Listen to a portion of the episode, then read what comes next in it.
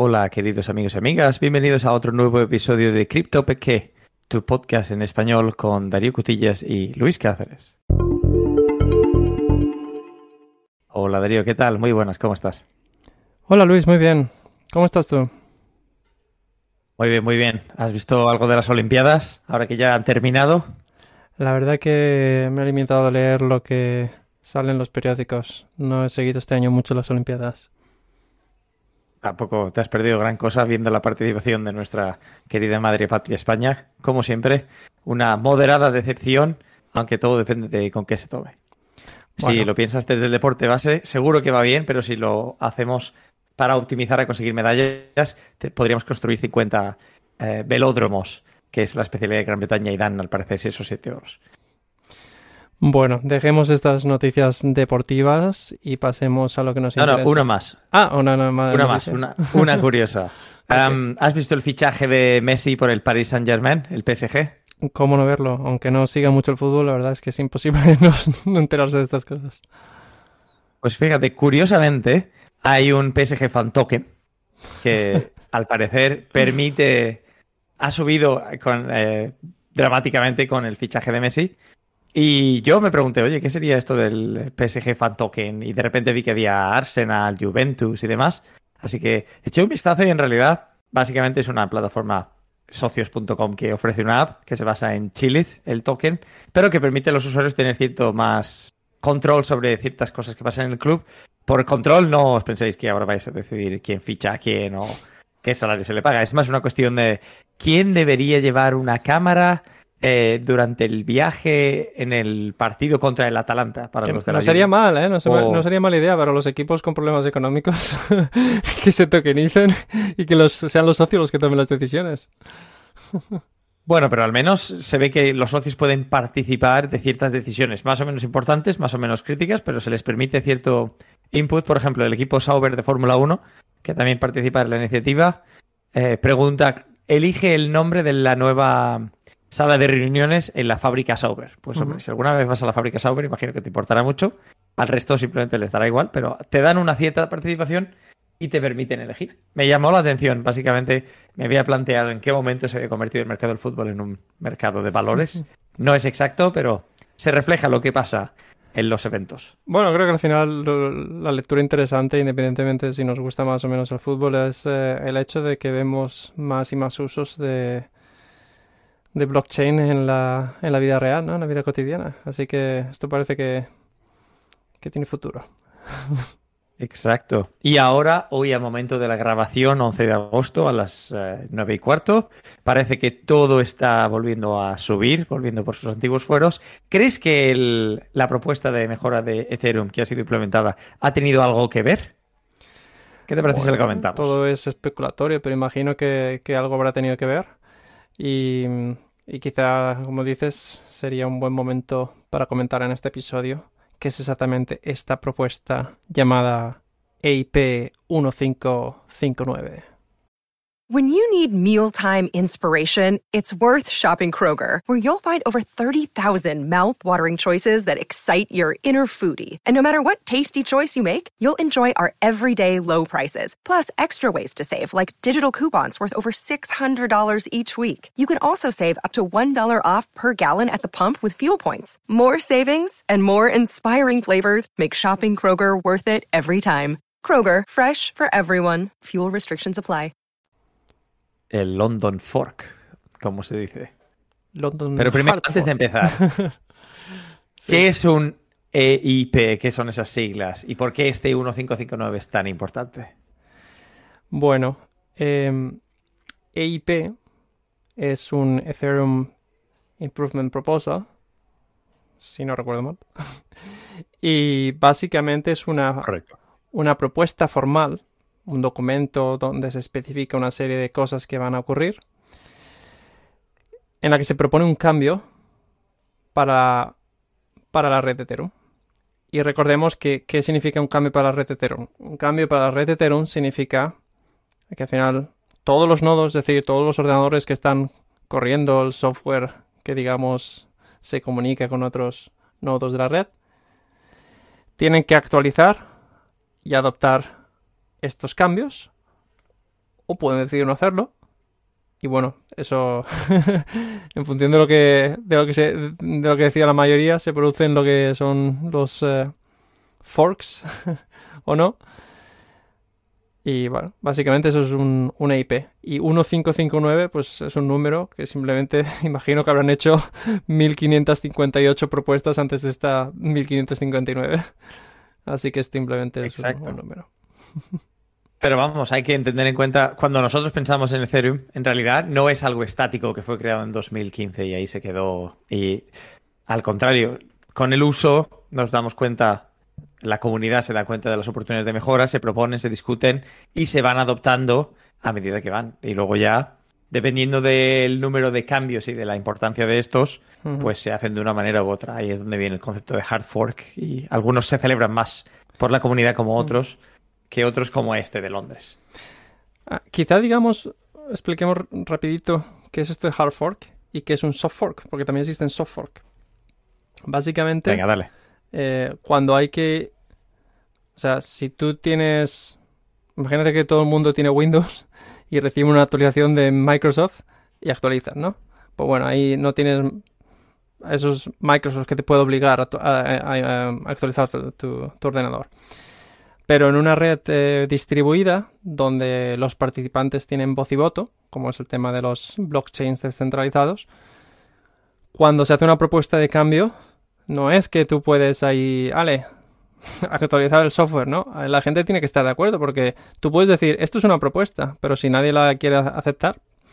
Y bueno, hay básicamente, así rapidito, hay dos tipos de, de, de propuestas. Aquellas que modifican el funcionamiento de la red de una forma que no es compatible con lo que se venía haciendo hasta ahora y aquellas que sí que lo modifican de una forma en lo que sigue siendo compatible.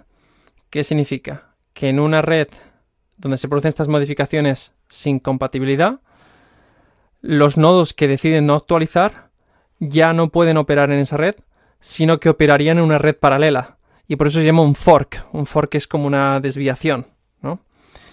Mientras que en un soft fork, bueno, se produce un fork en el sentido de que hay distintas versiones del software corriendo en distintos nodos, pero no se produce un hard fork porque esos nodos todavía pueden seguir comunicándose entre ellos. Entonces es menos crítico. Y este 1559 eh, es un hard fork. Venga, vamos a cubrir ahora por qué es tan importante, porque en realidad aquí hay chicha. Vamos a llamarlo el, el fork de Londres. Exacto. O la mejora de Londres, porque decir 1.5.9 puede ser un poco redundante y largo. A mí me gusta Venga, más, ¿eh? Pero bueno, quizá lo digo como, bueno, como vale. soy más ingenieril y tú eres más, más de, de, otros ámbitos. como quieras. Pero sí, le podemos llamar London Fork. Venga, ¿qué ha pasado? Cuéntame, vamos a hacer un pequeño recap. ¿Cómo se calculaban las, uh, las gas fees? En Ethereum hasta ahora. Vale, vale. Eh, esto lo habíamos explicado en uno de los capítulos anteriores. No recuerdo cuál, si te, si te soy sincero, pero Hombre, lo habíamos explicado. Imagino que sería el que, el que hablamos de Ethereum, pero sí, un pequeño, un pequeño recap para no tener que sí. ir a capítulos anteriores a escuchar cosas un poco sí. de cuando no éramos tan duchos. Vale, básicamente, una operación, una transacción en la red Ethereum tiene un coste que tiene una, un coste, llamémoslo complejidad, ¿vale? Tiene una complejidad de ejecución. ¿Por qué? Porque esas, esas cosas que tú quieres hacer se tienen que ejecutar en un ordenador. Y este como si estuvieses pagando por usar ese ordenador, ¿vale? A muy grosso modo. Entonces, esta complejidad eh, se mide en una unidad que eh, se llama gas en la red Ethereum, ¿vale? Entonces, te voy a poner un ejemplo muy fácil de entender. Yo te tengo que enviar un Ether a ti, ¿vale? Pues esa, el simplemente hecho de hacer una transferencia de yo a ti, eso tendría un, un coste de 21.000 gas, ¿vale? Podéis decir gas, podrían haber elegido otra palabra. Gas, la verdad es que es bastante confuso para nosotros, porque la palabra gas significa otras cosas. Podrías eh, pensar en, en, en, en vatios, ¿vale? O en kilovatios, pero bueno, es, es, es gas. Y mm, entonces, cada operación eh, que se puede ejecutar. O sea, transacción de A a B es una cosa sencilla y eso cuesta 21.000 gas. Hay otro tipo de operaciones más complejas que cuestan más gas, ¿vale? Vale, entonces, de ahí, del gas, pasamos a lo que se conoce como el gas price, ¿vale? El, precio del gas, que en la analogía eléctrica sería el precio que tú pagas por... em, Precio de la luz, vamos. el precio de la luz, vamos. sí, vale, El básicamente. precio de la factura de la luz, lo que tú pagas por el consumo de la luz. El- No me acuerdo cuál es la unidad, imagino que será el, eh, vatios o megavatios por euro. El precio por kilovatio hora, eh, digámoslo. Vale. A lo mejor hemos dicho gas, pero bueno. El, eh, el caso es que mm, el gas, el precio del gas eh, se mide en una, una unidad que se llama, y perdonadme porque no sé cómo se pronuncia en español, no sé si se dice giwei o giwei o gwei, pero se escribe g, gwei, ¿vale? Eh, O güey. o güey, Para pero es muy difícil. un guiño. Un Bueno. guiño a nuestros eh, oyentes mexicanos. güey. Exacto. en güey. Y me, me gustaría más incluso decir güeyes en plural, ¿no? Pero bueno, el güey el, eh, es el. eh, este gas price está medido en güey, ¿vale? Vale, Elegiste el nombre. en realidad es. No es. Un güey no es sino una subdivisión del éter. Así como si decimos un céntimo de euro es la centésima parte de, de un euro, un wei es 10 elevado a menos 9 éter, ¿vale? Esto significa Vamos a decirlo en otras palabras: 0,000000001. Sí. Y si no me cola con los ceros, si me coláis con los ceros, pues me perdonáis. 0,8 ceros y un 1 al final. Ether, ¿vale? Eh, esto es un, un ¿vale? Gigaway. Un chillo. Dale. Sí. Em, vale. Entonces, ahí ya sabemos que el gas price está medido en, al final, en una, en una subunidad del Ether. Es como si... Bueno, pues ya está. Y ahí es, es cuando dices, bueno, eh, si mi coste de enviar mm, un Ether a ti tiene 21.000 gas y el coste del gas es, o sea, perdón, el gas price, el, el precio del gas es en ese momento 200 gigaway o ways. Entonces, eso significa que en total, para yo ejecutar esa operación, estaré pagando 4.200.000 eh, ways, que es 0,0042 Ether, ¿vale? Ya, eso ya suena caro, ¿eh? Sí. Básicamente, eh, una cosa que es importante recordar es que el coste de yo transferirte un Ether a ti es el mismo que el coste de transferirte dos Ether. Aquí no es, no es como un porcentaje de lo que, del valor que tiene esa transferencia, sino que está asociado al, a la complejidad, o sea, cuánto vale hacer esa operación en la red Ethereum, que son 21.000 gas, y luego a lo que es el gas price. Y el gas price es variable. ¿Vale? ¿Se ha quedado claro? Sí, sí, te sigo. O sea, yo luego lo intentaré resumir a ver si lo tenía claro. A ver si tenemos el mismo entendimiento. Vale, la pregunta es ahora, ¿en función de qué es variable? Bueno, pues antes de este London Fork, el precio del gas está determinado por la famosa ley de la oferta y la demanda. Básicamente Una subasta, vamos. es una subasta. Es una subasta y el que más paga, más garantías tiene de que su operación vaya a ser incluida en el siguiente bloque que sea minado. ¿Vale? Sí, no, no solo esto, sino que hay una matización ahí importante, que es que, aparte de ser un sistema ineficiente, los usuarios no sabemos cuál es eh, el precio que hay que pagar. Y, por tanto, tú pones un precio, pero esencialmente yo puedo poner un precio más alto o más bajo que el tuyo y puede ser que nuestras dos operaciones entren en el mismo bloque. Y esto es malo desde el punto de vista usuario. Exacto. Esto es sobre todo malo desde el punto de vista del pequeño pez.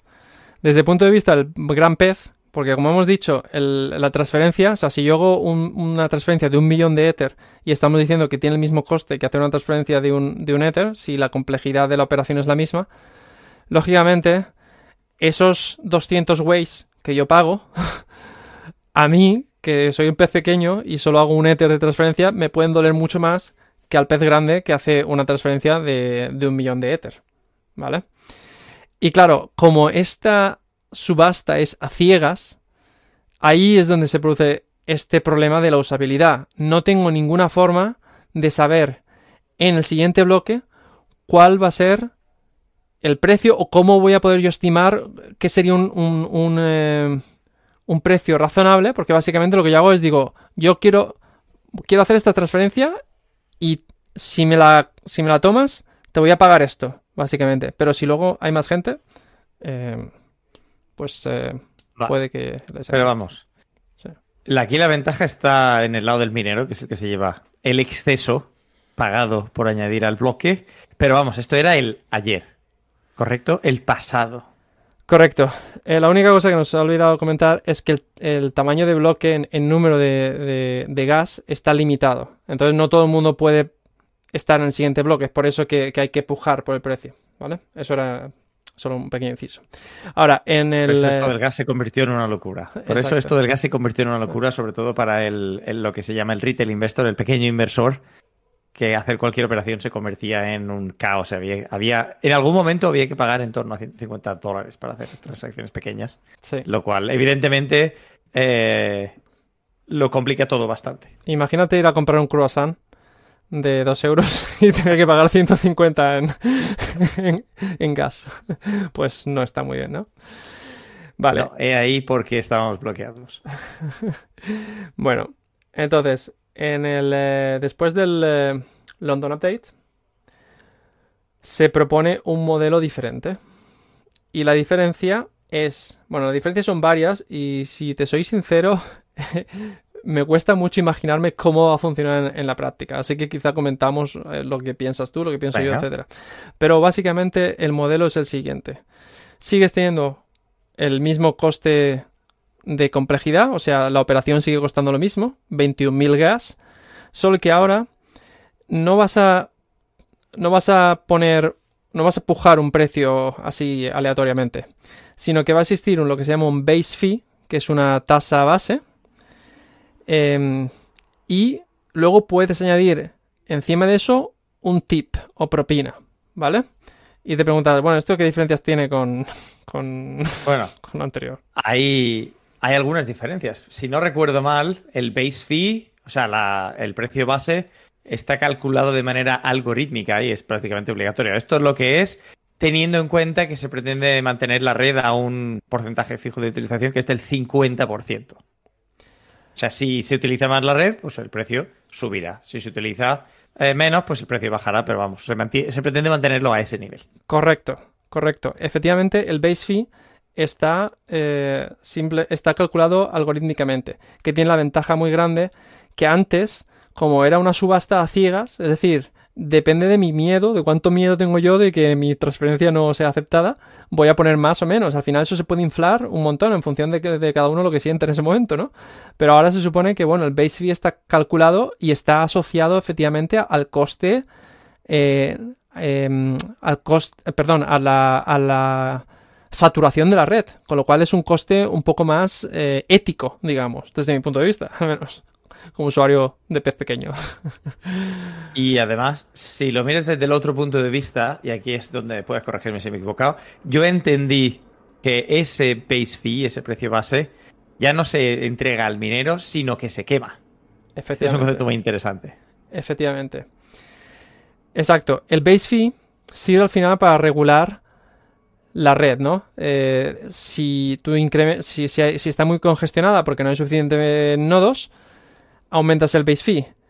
Em, cuando aumentas el, base fee, al final lo que hace es que hay gente que no está dispuesta a pagar, entonces seguramente las operaciones pequeñas no van a querer eh, producirse. Y, y, entonces esto hace que, se autocompense, se balancea la, red. Y efectivamente, como tú dices, el base fee ahora se va, a, se va a desvanecer, ¿vale? Y uno de los. Bueno, de una de las cosas que se supone que esto puede Em, puede producir es que Ethereum pase a tener un cierto comportamiento, eh, corrígeme si me equivoco, deflacionario. Sí, dependiendo de lo que se queme y eh, las recompensas de los bloques, puede haber un momento en el cual eh, se queme más de lo que se genere. Y de hecho hay estimaciones de cuál sería el, el coste del gas, que están en torno a 150 Wei, que Wei, Jizhou, llámalo como tú quieras. Pero vamos, son, son estimaciones. No es que pase a ser eh, Ethereum deflacionario. No, no, exacto. No, digo que es- podría ser una de las consecuencias que no. Y, y además, en, eh, en caso de ser una consecuencia, sería siempre en un contexto determinado. No quiere decir que sea una consecuencia permanente. O sea, es, todo va a depender de las mecánicas del, del blockchain en, en cada momento. Pero Exacto. simplemente ahora mismo no es deflacionaria. O sea, Ethereum. Por eh, cómo está. Exacto. Vale. Sí, Tengo otra pregunta y es una, una pregunta importante porque ahora que se está hablando mucho de DeFi, Decentralized Finance, y algún día cobraremos esto, esto está dentro del backlog de episodios hay por hacer, a la gente que hace DeFi, DeFi, sí que le preocupa la velocidad de la transacción. ¿Cómo mezcla esto ahora con este sistema de, de tips? ¿Cómo cambiamos y quién se llevan estas tips? Los tips son- es, lo, el- es lo que se va a usar para incentivar a los mineros.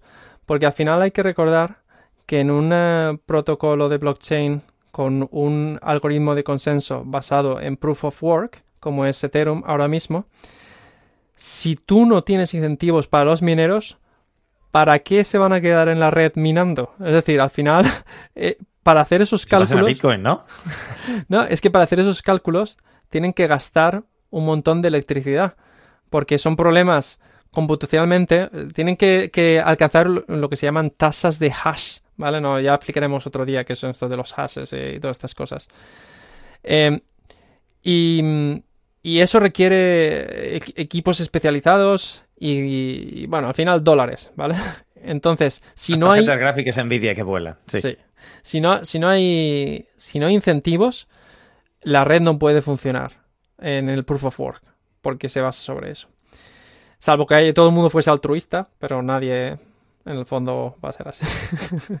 Esto se, mueve, esto se mueve por incentivos, hay que reconocerlo. Pero entonces lo que me estás diciendo es que ahí es donde se juntan los que tienen prisa con los mineros dispuestos a hacer todo por un incentivo adecuado. Sí. Eh, y aquí es donde se complican las cosas. O sea, efectivamente va a existir un tip, con lo cual tú vas a poder priorizar tu transacción por encima de otras, ¿no? Pero. Por inciso, un tip, un tip para todos Ah, sí, aquellos que no estén familiarizados, que todavía los hay. Es una propina, es simplemente la traducción de la palabra propina Sí. en inglés. Disculpe, disculpe que a veces. me olvido. No, no pasa nada, esto se da por asumido, pero sí, es, está bien comentarlo. Sí, eh, pero bueno, es que aquí se complican un poco las cosas de los cálculos porque no solo cambia cómo se calcula y esto del base fee que se quema, etcétera, sino que ahora también va a existir lo que es un tamaño de bloque variable, Así como antes teníamos un tamaño de bloque fijo, es decir, es como tener un autobús, antes era como tener un autobús eh, con un número máximo de pasajeros. Y ahora va a ser como tener un tren que le pueden meter un vagón más o un vagón menos, ¿vale? Y, em, básicamente eh, va a ser un tamaño de bloque em, variable entre, entre 15 millones de gas y 30 millones de gas. ¿Por qué, se, por se calcula en gas el tamaño de bloque? Porque al final es lo que te determina la complejidad de las operaciones que se tienen que producir en el siguiente cálculo. Por eso se, se mide en gas. Y, importante, el base fee se va a estar calculando con el objetivo de mantener un tamaño de bloque eh, límite de 15 millones eh, de gas. O sea, el target es de 15 millones, pero permites hasta 30 millones, ¿vale? Con lo cual, eso hace que tú has calculado un base fee en función de lo que ha pasado anteriormente. Entonces yo puedo predecir más o menos cuánto me va a costar a mí si quiero participar en el siguiente bloque, cuánto tengo que pagar. Si me equivoco porque de repente todos los peces gordos están dando un montón de tips, aún así voy a tener bastantes probabilidades, si he hecho bien los cálculos, porque tengo un marginal de esos 15 millones de gas a un 30 millones de gas. O sea, eh, es un poco, eso es lo que, se, lo que origina que, sea más predecible. Sí, vamos, o sea, en un concepto de un avión es como tener primera clase y clase económica. Hay un cierto margen y si estás dispuesto a pagar, hay sitios en primera clase, pero por lo general vamos a llenar economy en, en cierto a cierta medida y eso es lo que se va a optimizar. Ahora, si viene alguien con dinero y quiere entrar en primera clase, bienvenido sea, limitando las plazas, por supuesto, a lo que puede cargar el avión, que en este caso es el bloque en este sim. Correcto. Y Fenomenal. yo creo que Luego- hemos explicado bastante. Sí, luego ya hay una cuestión que es este cambio no ha significado que Ethereum se ha convertido en Proof of Stake. Se mantiene en Proof of Work. El cambio en el cual Ethereum se convertirá en Proof of Stake, si no he entendido mal, es lo que se llama Ethereum 2.0. es correcto. Y ahí es donde esto puede ser muy interesante porque, en teoría, hay ya 6,5 millones de, mm, de ETH ya eh, stakeados, aplicados en la red. Por tanto, con esta cantidad y precios base de 12 Way, ya podría convertirse eh, la oferta de Ethereum en deflacionaria. Todo esto siempre son cálculos estimatorios en función de lo que se sabe ahora, así que tómalos con un dedo de sal, pero sería interesante ver cuál es la dinámica de mercado si Ethereum se Hmm. convierte en deflacionario, porque obviamente no es que vaya a cambiar cómo funcionan las cosas, que evidentemente cambiarán con el 2.0, es más una cuestión de cómo cambia la dinámica del mercado y el precio Hmm. cuando ya no solo es inflacionario y se generan más a, un a una estimación de 4% por año, sino que cada vez hay menos. Entonces los que hay valen más. Claro. Al final esto depende de... Hay, en, en estos blockchains hay dos tipos de participantes. Los que están aquí para intentar hacer dinero y los que están aquí porque creen en el proyecto un poco a largo plazo. Creo que desgraciadamente hay más de los primeros que de los segundos. No, no, no, espera, espera. Hay combinaciones en las cuales un, un inversor puede creer en el proyecto, Cierto. puede ver que no hay usos reales ahora mismo, simplemente lo tienes porque crees que en el futuro se desarrollarán tecnologías que utilizarán bien el, el token y tú lo querrás tener para poder utilizarlo. ¿Eso es especulativo o utilidad? Vete tú a saber, cada cual tendrá sus propias motivaciones. Pero lo que está claro es que parece que el futuro de la comunidad Ethereum em, continúa desarrollando y continúa siendo impulsada. Y hay cambios en el horizonte, o sea que parece que las cosas se están moviendo en la dirección correcta. Esa es una muy buena conclusión, que independientemente de la dirección para la que vaya eh, después de este London Fork, al final lo importante es que pasan cosas, que el proyecto Ethereum está vivo y coleando, y que eso normalmente es un, un buen indicador de la, de la salud de, de un proyecto de blockchain. Exacto. Y si tú miras los últimos em, comentarios en Twitter de los usuarios, cuando ves lo que se comenta en torno a Cardano, siempre es, ¿cuándo vienen los smart contracts? Hoskinson, ¿me debes smart contracts? ¿Qué estás haciendo? Siempre tarde. Sin embargo, en Ethereum hay discusiones en threads largos de esto es beneficioso, esto no es beneficioso, esto se debería hacer, esto no se debería hacer. O sea, llama la- me llama la atención. Esto no quiere decir que sea bueno o malo per se. También hay mucha gente eh, involucrada y hay otro tipo de comentarios constructivos. Pero es interesante saber que la comunidad de desarrolladores está ahí. Es, es cierto, y quizá también sería importante señalar que no, no todo el mundo ha estado de acuerdo con este London Fork. O sea, mm, había leído de algunos, eh, de algunos pools de, de Ethereum, ya explicaremos qué es un pool en otro, en otro episodio, que, que no les parecía bien esto porque va en contra de los intereses de los mineros, etcétera, y piensan que, que ahora van a recibir mucho menos eh, eh, rewards, como se dice, Em, incentivos Recompensas. recompensas, perdón. eh, cuando ellos, digamos, han puesto su, su dinero para, para hacer y permitir que la red Ethereum sea, ex- sea exitosa. Y ahora de repente pues ya no hacen falta, ¿no? Pero bueno, no entramos en sí. ese No deja tipo de ser menos cierto, pero se han hecho ricos con, con la red Ethereum. Igual, si tú eres un minero de hace cinco años y has recibido eh, Ethereum que valía en un dólar, imagínate ahora que vale 3.200 y algo. Claro, pero no creo que sea algo para quejarse en demasía. hay mucha gente que cuando es rica lo que quieren ser asquerosamente rica. Entonces, no me da mucha pena, pero, pero bueno, existe, existe ese tipo de- de mentalidad. Venga, un último comentario para cerrar el episodio. ¿Has podido leer algo acerca del hack a Pauli? ¿A Matic? No, así que, ¿por qué no nos lo explicas tú? Venga, a grosso modo, en teoría, eh, Pauli, eh, un, un blockchain que se basa o que pretendía hacer uso de la cross-chain interoperability, em, ha sufrido un hack por el cual se han robado, creo que eran 600 millones en distintas monedas. Y encima el, el hacker con Sorna ha dejado comentarios en cientos bloques diciendo, si me llevo las shitcoins hubiera llegado al, a un billón. Pero vamos, las cifras, aunque nos reímos aquí, imagino que si tú estabas en ese involucrado en ese hack no estarías tan contento, eh, son escalofriantes. Vaya, vaya. ¿Y esto se sabe cuántos La usuarios han sido afectados? Eh, no he leído el comentario acerca de cuántos usuarios, he leído acerca de la cantidad de tokens. Por ejemplo, en la dirección de Ethereum había 2.858 ETH tokens por un valor de 266 millones de dólares. Binance Smart Chain 6.610, o sea, 252 millones. Y luego la dirección de Polygon 85 millones. En total, unos 600 millones. Y bueno, evidentemente esto se anuncia en Twitter, oye, estamos, lo sentimos, nos han atacado y se han, se han robado assets de las siguientes a cuentas a esta cuenta, pero esto no sirve de, de mucho. Una cosa interesante a comentar y que será interesante cubrir es, cuando ha pasado esto en el pasado, los que gobernaban la red han decidido tomar medidas correctivas. En este caso no se sabe qué van a hacer en Poly, pero por ejemplo, este es el origen Pues esto es en la red de Ethereum. Eh, no en todas Esto, las redes. en el- e- Exacto, pero en la red de Ethereum este fue el origen de Sí. Ethereum Classic. Y creo que esto lo comentamos en el episodio de Ethereum, pero vamos, sí. Aquí los mm, no solo puedes quedarte mirando al techo y decir, pues nos han robado 700 millones de dólares y ya está, y no hacer nada. Hay ciertas acciones que puedes hacer para intentar mitigar el daño. Bueno, pues eh, ahí lo dejamos y si quieres eh, comentamos eh, ese tipo de operaciones en, en el siguiente, o sea, este tipo de, de acciones que se han hecho a veces para proteger la red en otro episodio.